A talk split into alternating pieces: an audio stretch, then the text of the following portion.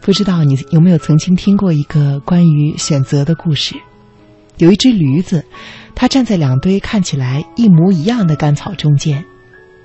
它原完全的可以在这两堆干草中间自由的选择。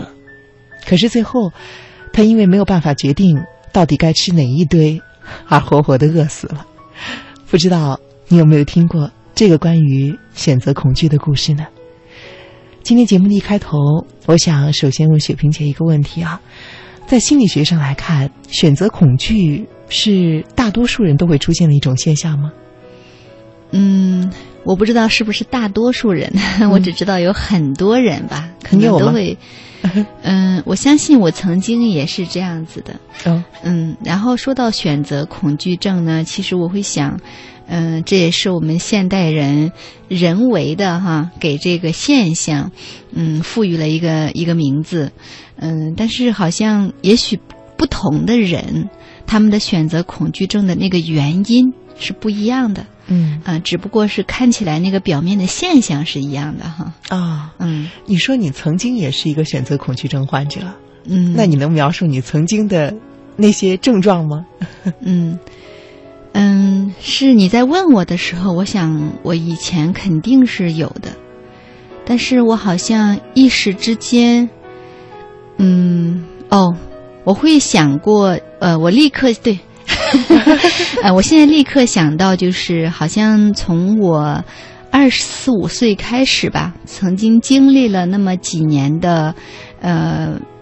就是去探索我到底想要从事一个什么样的职业，嗯嗯，了解我的朋友，可能从我的一些文章啊，包括我书里面会看到过，我谈到过这段经历哈。嗯那时候就一直在想，我到底要做一份什么样的工作，才是我自己真正喜欢，同时又能够发挥我天赋的能力的。嗯呃，可能那段时间会经常要面临，就是，呃，选择一个什么样的工作，我是选择辞职呢，还是说，呃，去尝试新的？就是我完全放弃现在的工作，还是说我在业余时间去尝试？嗯、或者说，当我在选择的时候，我到底是从事这个行业还是那个行业？嗯从事这个工种还是那个工种，其实曾经呃很是焦虑彷徨了一段时间的。啊、嗯有多长时间啊？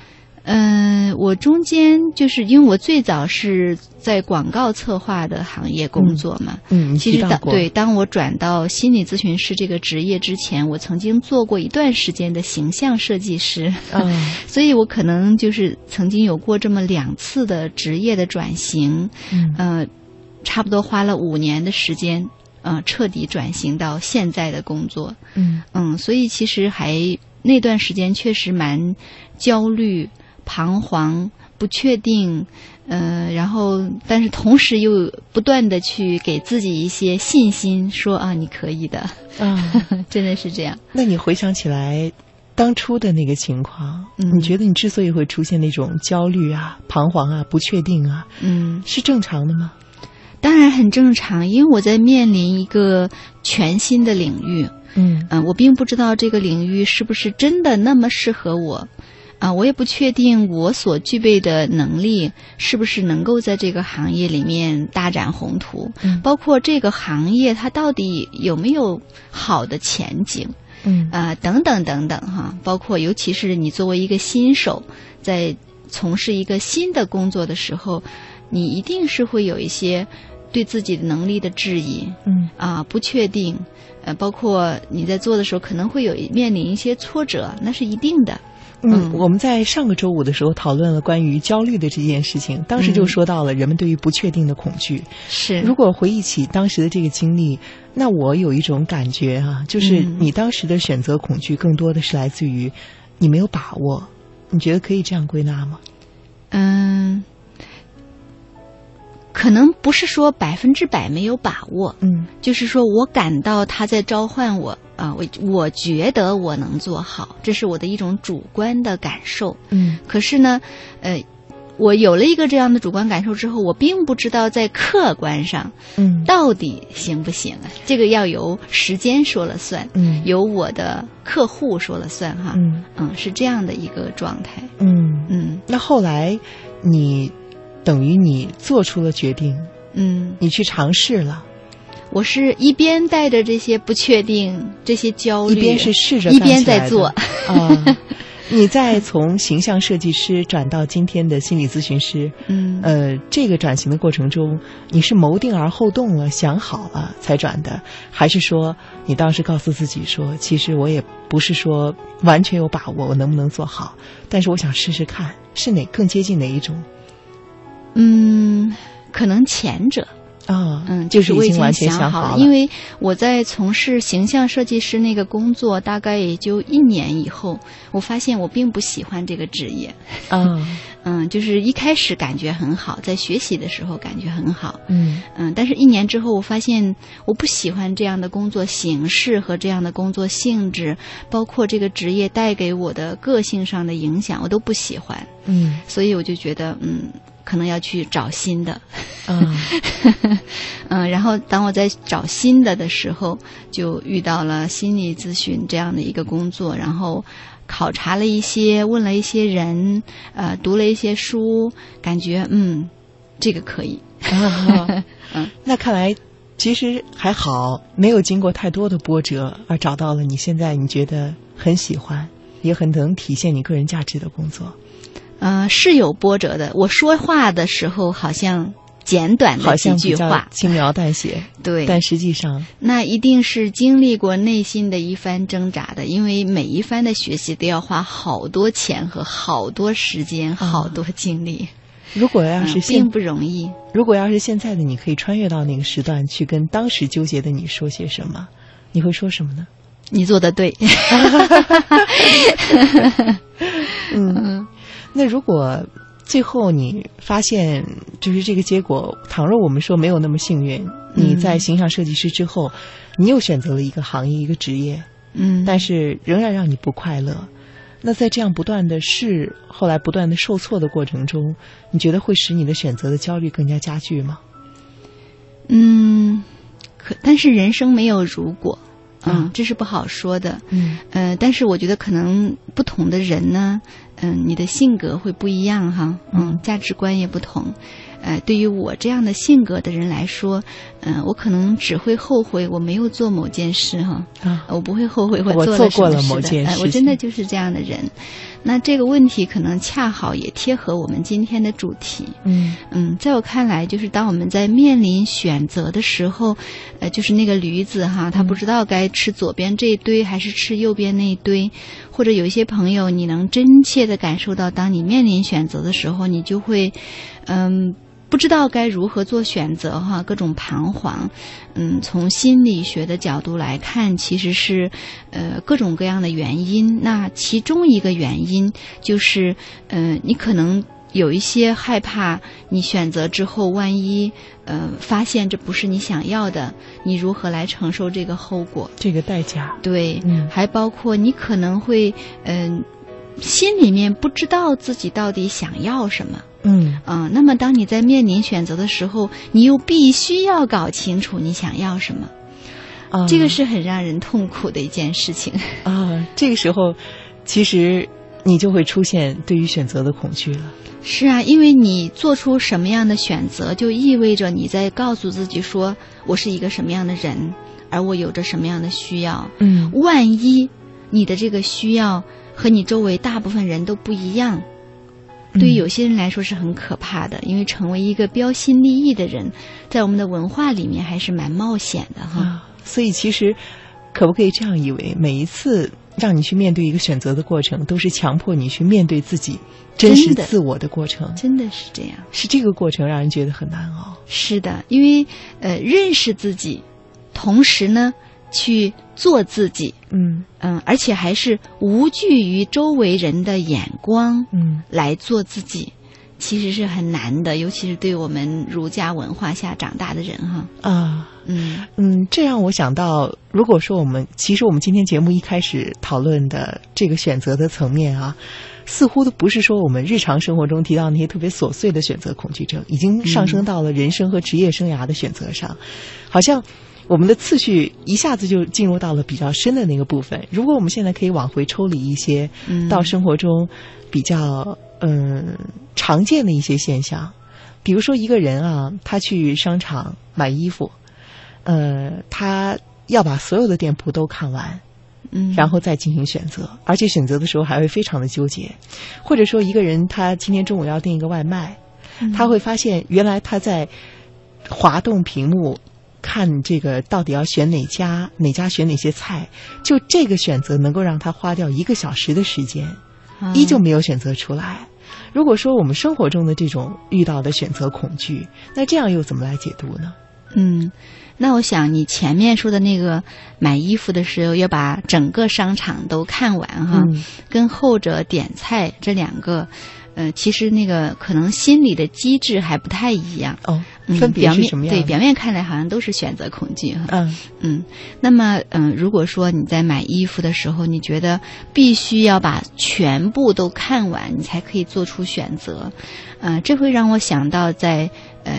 选择结婚对象的时候，哦，嗯，就是你你终究都会担心你选择的这个人是不是到底 最好的？对到底是不是你所能选择的人里面最好的一个呢？嗯嗯，这好像呃是里面有很多的叫什么满满的焦虑和不确定，嗯，就是你无法坚信说，嗯，我到底能不能够就是只是跟着我的本心去做一个选择？你好像觉得不能，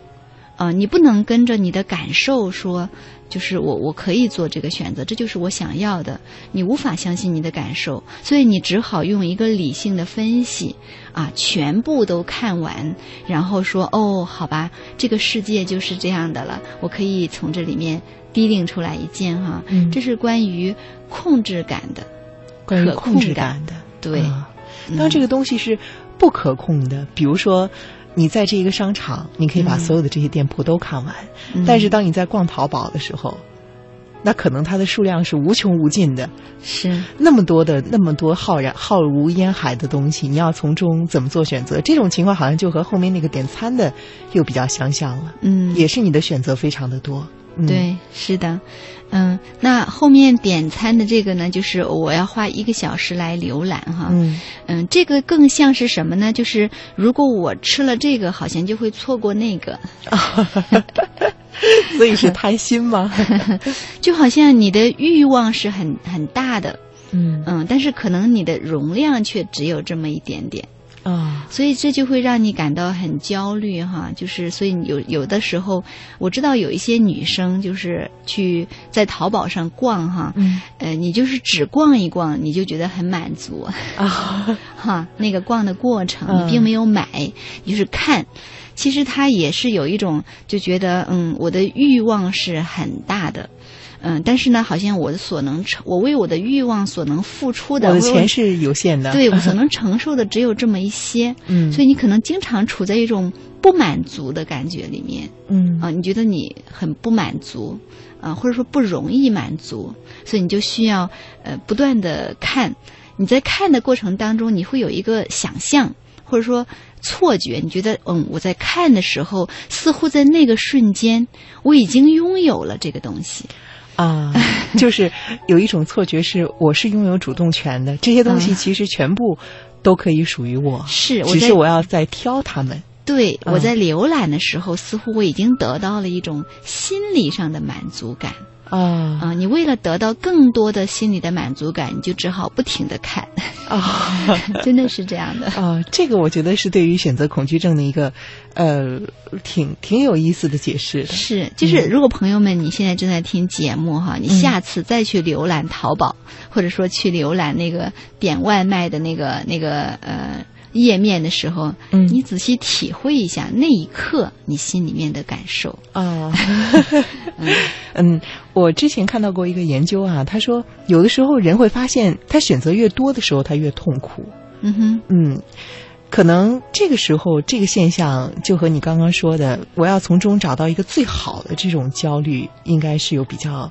多的联系。嗯，嗯说到这儿呢，会想起呃印度的一个调查哈，嗯关于婚姻的，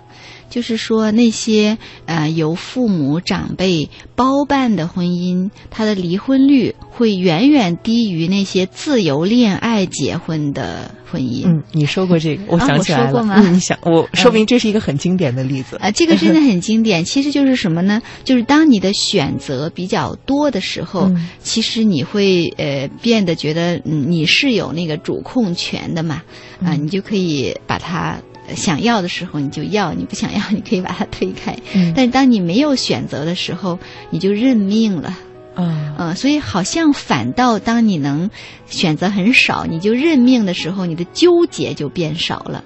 可 是如果按照你说这种控制感的嗯这个方向来讨论的话，嗯，那不是应该选择越多，我越觉得有控制感吗？是这样子啊。可是呢，当你选择越多的时候，你就需要面对自己，嗯啊，你就需要去问问自己，我到底喜欢什么样的，我需要什么样的。嗯，对于我的内心来说，我是什么样的？嗯你必须要面对这些问题，但是面对这些问题其实还是蛮痛苦的，没有那么嗯容易。嗯，嗯或者可能还有一个方面就是，这个时候，如果说是比如说像选择终身伴侣的这件事情，嗯那在这种情况下，挑出最好的，可能就和买衣服挑出最好的相比，难度又要高好多个数量级，所以你又不确定我选的这个是不是最好的，有一是种患得患失的心态。嗯，其实就算是买衣服的时候，嗯，你说这个衣服是不是最好的？嗯那我相信最好的衣服一定是最适合你的那个衣服，啊，不管是它的款式、面料，嗯啊，包括它的颜色，呃，各种哈，嗯它是不是适合你？那你一定是最适合你的才是最好的。可是呢，你终究还是需要了解我是什么风格的人，我的肤色是什么样的，我又适合什么颜色的衣服，嗯什么样的面料在我身上最能衬托我的气质。总之，就算是你买衣服，你终究都还是需要了解你自己，你才能够做出一个最好的选择呀。嗯嗯，这个说的我觉得很有道理。是这样子啊，所以其实面临选择的时候，终究都是说我是谁，我需要什么，我适合什 么。那把这个放套用到点菜的那个上面呢，你要知道你现在最想吃的是什么。对，包括我喜欢什么口味，还有就是，如果是满桌子的人，嗯啊，有八个人一起在这个桌子上，那么我是其中一个人，现在由我来点菜。嗯我到底可以允许自己多大程度上考虑我个人的口味喜好？这是一个问题。所以，当你在选择纠结、选择焦虑的时候，可能第一个要做的就是你要知道你想要的是什么。 是，就是有些人，比如说我点菜的时候，我可能会考虑其他七个人他们想吃什么，那我是否允许我可我在多大程度上说我可以就想点一个我想吃的菜，我点几个菜，嗯这真的是关于你对你自己的认知，嗯你觉得你可不可以哈，能不能够？嗯，嗯，我想今天节目下节目之后，我一定要把这期节目分享给我那个有外卖点点外卖恐惧症的朋友。不过，也正是这位朋友，今天下午我其实问他，先问这个问题，我说：“你觉不觉得你在点外卖的时候有选择恐惧症？”之后呢，他的头点的非常的。啊， 就使劲儿，非常使劲儿的点头。他说：“是啊，我每一次都要花很长的时间。”我补充说：“对，一个小时。”他说：“我每次都要花很长的时间，来选择我究竟要点什么菜。”嗯，但是我花出来那些时间之后呢，我是越看越焦虑，因为我觉得我的时间分分秒秒的都在被浪费，可是我又好像着了魔一样的停不下来。我说：“嗯那你知道你为什么会选择恐惧吗？”他想了之后，他跟我说了一个问题，嗯让我觉得，哎，好像也很有道理啊。嗯哼他说，其实归根到底，最最根本的原因就是因为我太穷了，所以我才需要只能选择一样。嗯，呃，我竟一时间我竟无言以 对。 嗯，其实你在描述你这个朋友你们之间的对话的时候，嗯，在我的心里面哈，有一点职 业病，嗯，就是我会不由自主的会想，嗯，如果这个人在我面前的话，我可能会问他一个问题，嗯，就是，嗯，你觉得你是一个可以被满足的人吗？哦，嗯， 那我如果我来扮演他的话，嗯哎呀，，我尝试着，我觉得我会觉得这个问题很难回答。嗯哼，嗯，是，如果倘若我说我觉得我是很容易被满足的呢？嗯，我不是问他容不容易，我是说你可以嗯可被以被满满足足吗？吗？ 嗯，我想他应该按照我对他的理解，他可能会说我是可以被满足的，但是要看什么样的条件。嗯，是我倒觉得你这个朋友真的是，呃，可以花一些专门的时间哈，来去跟自己的内心对对一下话哈。嗯就是，嗯，也许当他在选择恐惧症的时候，现实的原因是说，嗯，因为我没有钱呀，我只能吃一样。嗯但是可能还有一些更深层的声音在说，嗯，你好像，嗯，就是这么好的东西哈，你好像没有那么多的呃资格，或者说没有那么多的呃空间给你去满足嗯啊、你只有这么一点点，啊嗯、所以在做选择的时候，你终究都会觉得，嗯，也许哈有一个声音在说，嗯，我好像配不上这么好的东西，啊！嗯，也有可能哈，那这种情绪，这个埋藏在内心的声音，会给他造成什么样的影响呢？嗯，那就有可能就是在面临选择的时候，就会想说，哦，这个这么好的、这么贵的东西，嗯、我值得拥有吗？嗯啊，我我可以吗？嗯，或者说我要是我是拥有一个这么这么好的一个东西，还是说我只能配得上那个嗯不太好的，虽然我不是那么喜欢。呃，嗯有时候可能在我们在面临选择的时候，可能无意识当中，你心里面是会有一些这样的声音在的。嗯，去听到它，可能会有助于你呃了解自己。其实，当我们越了解自己的时候，越能跟自己真实的感受和需要在一起的时候，呃，你的那个选择的焦虑和恐惧就会少很多。嗯，嗯我在想，你问他，他去想明白了这些问题之后，嗯，不知道他的反应会是什么。从我对他的接触来看，好像在衣服这回事儿上，他没有选择恐惧症。嗯他最明显的就是关于点外卖这件事情的恐惧。当然呢，他也尝试着去抗拒，去做出一些改变。嗯，比如说，以前呢，他会从，因为他的周一到周五都是在食堂吃饭，那周六呢这一天意味着他要开始点外卖。他可能本来周六上午有一个雄心勃勃的计划，打算上午起来我要学习英语啊，干个别的事情啊。但是往往他一早上起来呢，就开始刷这个外卖的订单，来看我今天中午究竟要点什么外卖。然后呢，就会导致他可能一上午的时间都在不停的刷那个外卖平台，在决定他究竟要点哪一样菜。后来，他为了克服自己的这个选择恐惧呢，他就周一到周五，凡是在通勤的路上，那些碎片化时间，嗯他只要没事儿，他就开始浏览那些外卖的平台，然后呢，他会预先的订好很多份订单，但是他不支付，但是这个订单呢可以保留在历史记录里。这样的话，他每次到了周六的时候，他就任意的翻出一笔订单来完成下单，从而避免他周六上午专门的花一段时间来陷入这种选择中。嗯但是实际上，嗯，实际上他其实还是有关于选择的恐惧，只是说对于时间把它分散到空隙时间这种碎片时间中了，让他的心里觉得好过了一些。嗯，嗯，他确实也找到了一个帮助自己的办法哈。那算是从根本上解决了这个问题吗？嗯，那要看他自己的感觉哈。嗯嗯，如果说他这样子找到了一个办法之后，就觉得好多了，那就好多了。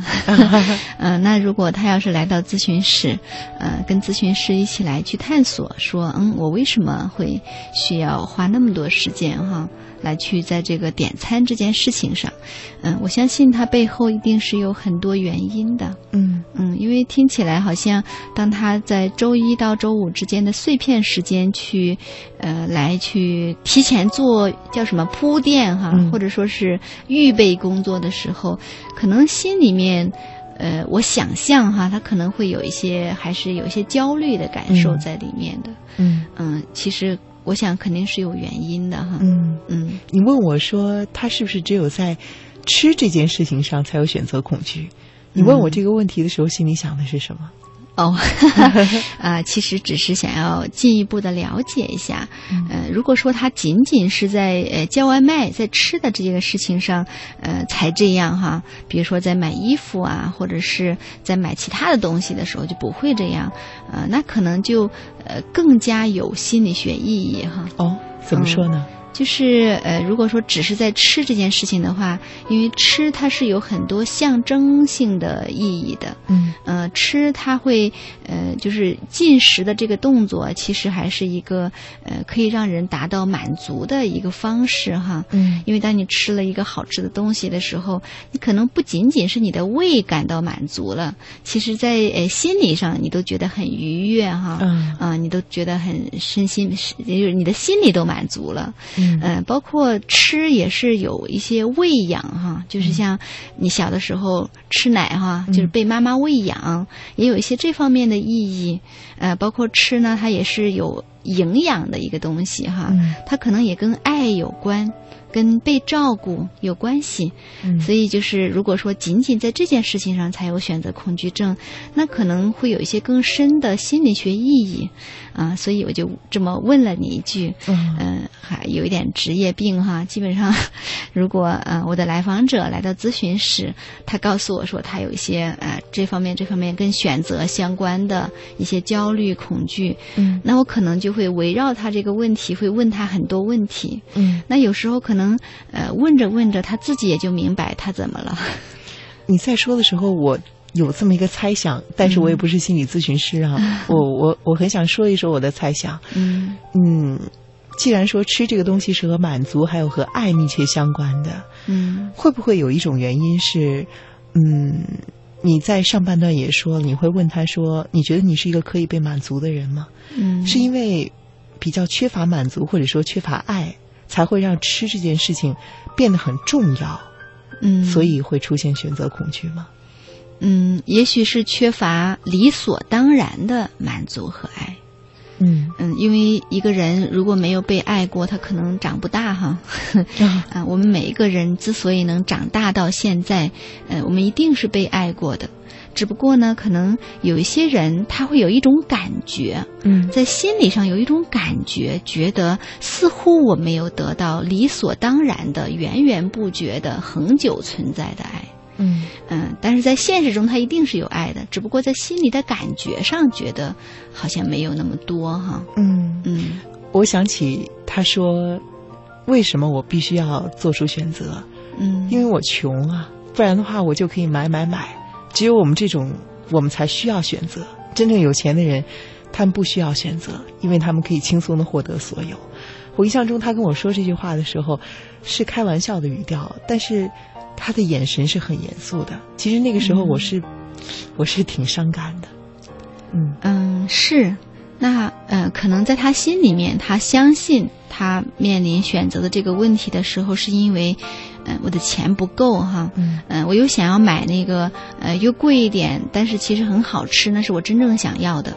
嗯、但是呢，在我的现实的层面呢，却只能买那些，呃，不是很好吃，但是我的费用上可以低一些，嗯可能在这两者之间去摇摆。嗯，但是他这个话呢，我会想起就是我的一个朋友啊，跟我讲过一个，呃，真实的一个事情哈，就是说，呃，就有一个老太太哈，就是，呃，她其实好有钱的，嗯嗯、她可能有七八套房子在北京，嗯嗯、可以说是超有钱了哈，啊嗯，是嗯，但是呢，嗯、他却让自己住在一个，嗯、到了冬天的时候会透风的一个很旧的一个老房子里面，嗯呃因为其实老年人是很怕冷的，嗯但是他却让自己住在一个会透风的老房子，同时呢，他的家里面的呃家具啊什么都是非常残破的，嗯就是你可能碰一下都要都要倒吗？对，恨不得都要倒的那种哦哈。但其实他很有钱。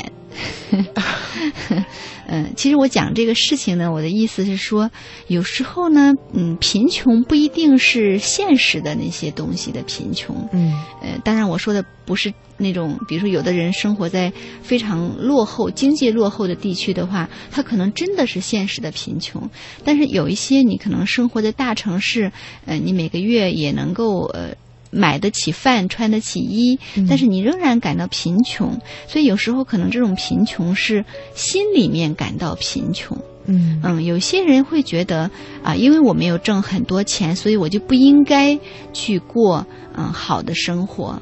嗯，它更多的是来自心里的感觉哈、而不是现实的那些那个部分。嗯，嗯我们来看一下微信上朋友们的留言吧。嗯嗯，有一位叫做 Corey 的朋友，他说，这个朋友很理性啊。他说，选择这个事儿呢，可以有一个数学原则，不过呢，要先设定一个样本量 啊，比如说一百个，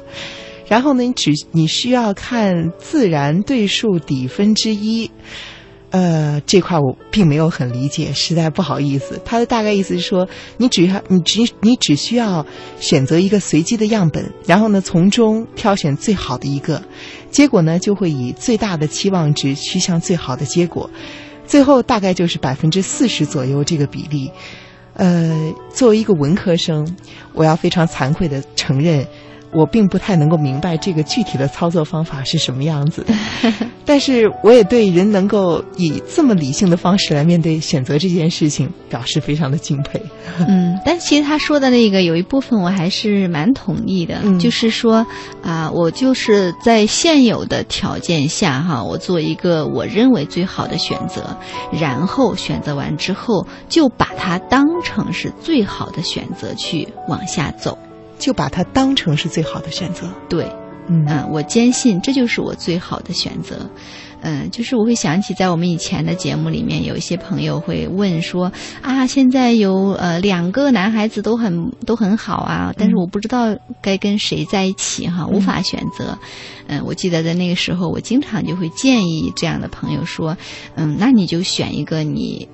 觉得很喜欢他很好的人，嗯然后把他当成是你这一生做的最正确的选择，好好的去跟他经营你们的关系，他就是你最好的选择。啊。嗯这时我想起我最近读到的一篇文章，这篇文章它其实是讲相亲交友软件的。 啊， 他说，当你发现原来嗯，人们很多人要靠相亲交友软件来去结识想要建立伴侣关系的异性，是因为他们的生活圈子可能比较小。嗯，所以以他们可供选择的样本比较小。但是相亲交友软件呢，让你甚至可以在指尖的左右轻轻的一滑动，你就可以迅速的像点外卖一样去浏览到很多很多的人。嗯但是，呃，很多人会发现，你有了相亲交友软件之后，你反而在这些软件上和他们去接触的那些人，你不像以前那么用心了，因为很多人会觉得我还有很多的选择，嗯所以你会有一种我跟这个人在处的过程中，我还有感觉后背还有很多靠山，就是心里很有很有有很多选择的那一种，但是也因此就会分掉你这部分的心。嗯，确实也是这样子啊。嗯我想起不久前我写过的一篇文章哈、关于手机控。 啊哈，就是呃，我会发现呢，可能现在这个智能手机的普及哈，会助长人们的自恋心理。 哦，就是当你在嗯这个手机啊或者电脑上去浏览那么多异性哈，嗯他们看起来都很美好。当你在浏览的时候，其实你会不由自主地生出一种。我有很多选择权，像上帝一样俯瞰着 他们。的错觉，对，就会你会有这种感觉，就像一切尽在我掌握，我想点谁就点谁。 呃，其实这种感觉是很美好的嗯啊、因为你会觉得有一种控制感，有一种权力感。呃，但是确实，如果你过于沉迷于这种电子产品的话，哈，呃，就会容易助长那种自恋的感受，会让你跟现实生活是有一些脱节的。嗯嗯嗯，所以可能一方面呢，我们享受网络带来的好处哈，一方面也不要让它过于助长你这种自恋的感觉哈。那说回到，如果一个人有选择恐惧症，他的原因可能是会有多方面的。嗯嗯，你要去根据自己的情况分析出可能导致你选择恐惧的深层原因是什么。比如说，我们今天在节目的时候一开头的时候说，你可能是不知道你自己想要什么，嗯你要面对自己的需要。这个可能面对自己的过程会让你产生对于选择的恐惧。是那又可能像我那位对于订外卖嗯、呃、特别纠结的朋友来说，他可能要面对的也是也是要面对他自己，就是他是不是缺乏满足，是不是缺乏他觉得应该要获得的那些理所当然的爱。嗯嗯是，所以选择恐惧症的成因可能是有很多的。对，比如还有一种可能，你就会害怕你选择之后不能够承担这个选择之后带来的那个结果哈。啊、嗯，嗯，那如果说我们要对选择恐惧症做出应对的话，有哪些比较有效的建议呢？嗯。首先是去认识自己，认识自己，对，嗯、就是你要如果说，呃，你可以知道你是谁，啊、呃，你想要什么。你适合什么？其实，当你在做选择的时候，你就很容易，嗯，哈，你就跟着你的需要，你就做就好了，而且你还不太会纠结，嗯，呃，那可能同时呢，你也许还有一个方向是提升一下你对你的生活的那个掌控感，嗯、呃，如果说你从内心深处都相信，啊、呃，我有能力去掌控我的生活，不管生活中发生了什么事情，我都有能力去应对，那么你可能就不会那么恐惧。选择之后的那个结果了，嗯因为不管什么结果，你都有能力去应对呀、啊。啊，嗯，还包括你可能选择哪一个都都不会说给你带来多么天翻地覆的变化，对，不会带来灾难性的后果。嗯嗯，你是有能力承受的。嗯嗯，还包括你可能还要提升一下呃你的呃用心理学的那个词语的话叫自尊感哈。嗯嗯，或者说叫自我价值感。就是如果你觉得你自己是配得上那些很美好的东西，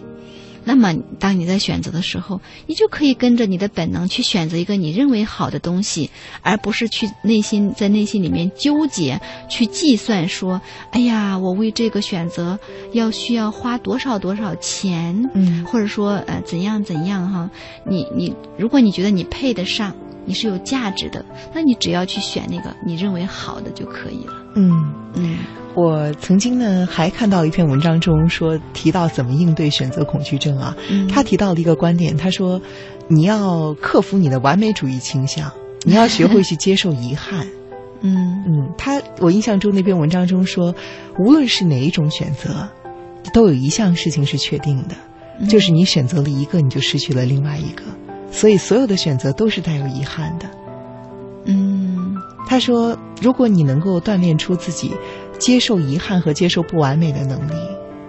也会对你克服选择恐惧症有很大的帮助。嗯嗯，这个听起来还是蛮有道理的。哦，听起来、呃、对，后面有一个但 是，但是，嗯，但是呢，嗯。但是的话呢，就是如果说你真的了解你想要的是什么，嗯，你知道坚定的知道说什么东西对你是最好的，可能当你做这个选择的时候，你就不会有遗憾了。对，之所以你会有遗憾，那是因为你仍然不知道你真正带给你愉悦和满足的那个选择是什么，嗯，所以你才会觉得也许放掉的那个才是好的， 嗯嗯，是这样子的。所以，我们恐怕不能够从那个方向去，从他提到的这个方向去解决问题。其实，这个方向还是要让我们努力的去克服自己要选最好的那种心理。但是，我想面对选择的时候，我们都想选最好的，似乎这是人之常情。而且，我们按照从理性的方面来考虑，确实你选择的时候，你确实是应该选择最好的。但是，关键是你怎么定义这个最好的。是，嗯嗯，那可能在我看来，最好的就是最适合你的，嗯啊、呃，就是你想要的那个，它就是最好的。嗯，我记得看到一个故事啊，他说有一个女人她在购物的时候陷入纠结，嗯，她不知道究竟是该买黄颜色的长裙，还是蓝颜色的短裙更美。她试试这件，摸摸那条，她花了一个钟头也拿不定主意。但是这个时候呢，她其实有一种幻想。就是他对于这个选择的重要性有一种幻想，他在想，我是选黄色的长裙还是蓝色的短裙？这个选择，如果我选对了一条裙子，我的生活就会变得更好一些，我可能会因此而大受欢迎，受到男人的赞美和女人的嫉妒，呃，所以他就不用再去面对自己内心其实很缺爱的事实。嗯，这个故事我当时看到的时候想了很久。嗯，雪萍姐有什么想法？嗯，不过你想了很久的那个内容是什么？我能不能好奇一下？我在想就是最后一句话，嗯这样子他就不用去面对自己缺爱的事实。他在想这个选择可以带来这么大的变化。我选择无论是蓝颜色的还是黄颜色的，嗯其实只不过是一条裙子嘛。嗯但是他把它看得那么重要。其实我在想，我那位订外卖的朋友，他在纠结今天中午是吃鱼香肉丝还是吃地三鲜的时候，他会在想，我这样一个选择就决定我这一天的幸福感，而他也忘记了自己内心可能缺乏满足和缺爱的这个事实，嗯这是让我想到的。嗯嗯，其实呢，你刚才讲的这个两条裙子的这个故事哈，嗯，我会想到可能，嗯，这个女孩子她本质上在面临这两个选择的时候，她真正想要的那个结果是，嗯、我希望成为一个呃被爱的、可爱的、有魅力的、被欢迎的一个人。嗯嗯，他就是这就是他的愿望，呃，那么可能在他的内心里面，他不知道该如何才能让自己成为一个那样的人，他想要的那个样子，嗯，所以呢，他就会把这个买一条裙子作为一个寄托，对通往那个想要的那个自己的那个呃重要的一个渠道嗯或者是方法，嗯，可能是这样子的一个心理过程哈，嗯。嗯印象中，他里还提到一个故事，他说有一个女孩子在相亲的过程中啊，也是有这种选择恐惧。她觉得这个家世很好，但是跟我没有共同语言。那另外一个呢，很有趣，但是呢没有房子也没有车。还有一个呢是什么都有，但是婆婆呢好像又很难相处，究竟该选哪个呢？她知道经营一段感情很难，也许超出了她的能力范围。嗯他幻想着，如果这一次选择做对了，就可以一劳永逸的绕开所有的难关。嗯，好像听起来这个故事跟刚才那个，嗯，选裙子那个有点像哈。嗯嗯就是似乎这个作者他得出的结论都是在说，嗯，那个有一个内在的声音说，难道你指望做了这个选择选择之后，你今后所有的人生都变好了吗？嗯，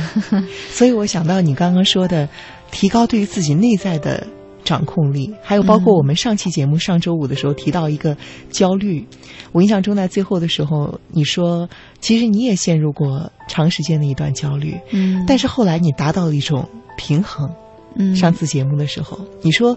你觉得人们都会有对于不确定的恐惧，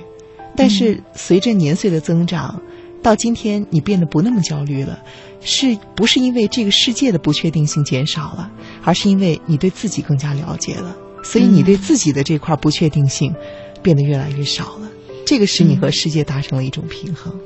嗯，是这样子的。我觉得包括其实我们今天的话题也好，包括以前的，嗯嗯，事实上，我觉得作为一个呃人哈，呃，我们都有一个或者说共同的发展方向，就是如果你想要让你的生活呃变得更像是你更是更是你自己想要的，嗯嗯、那可能真的是要从呃认识自己这个角度去出发，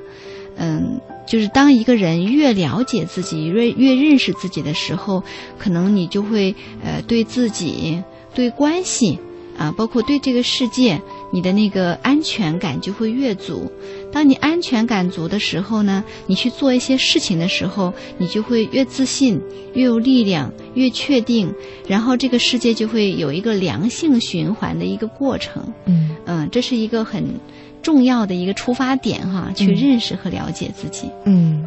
所以今天晚上我们关于选择恐惧症的讨论，可能说到最后又是归到那一句，以前我也在节目中提到的，古希腊的哲学家就提出了一个非常重要的命题，就是认识你自己，就是 know 嗯 yourself。所有的心理问题、心理方面的这些事情啊，可能最后帮助我们认清自己是谁，自己的需要是什么。当我们可以坦率的去认识自己的时候，或许你已经迈出了解决问题的第一步。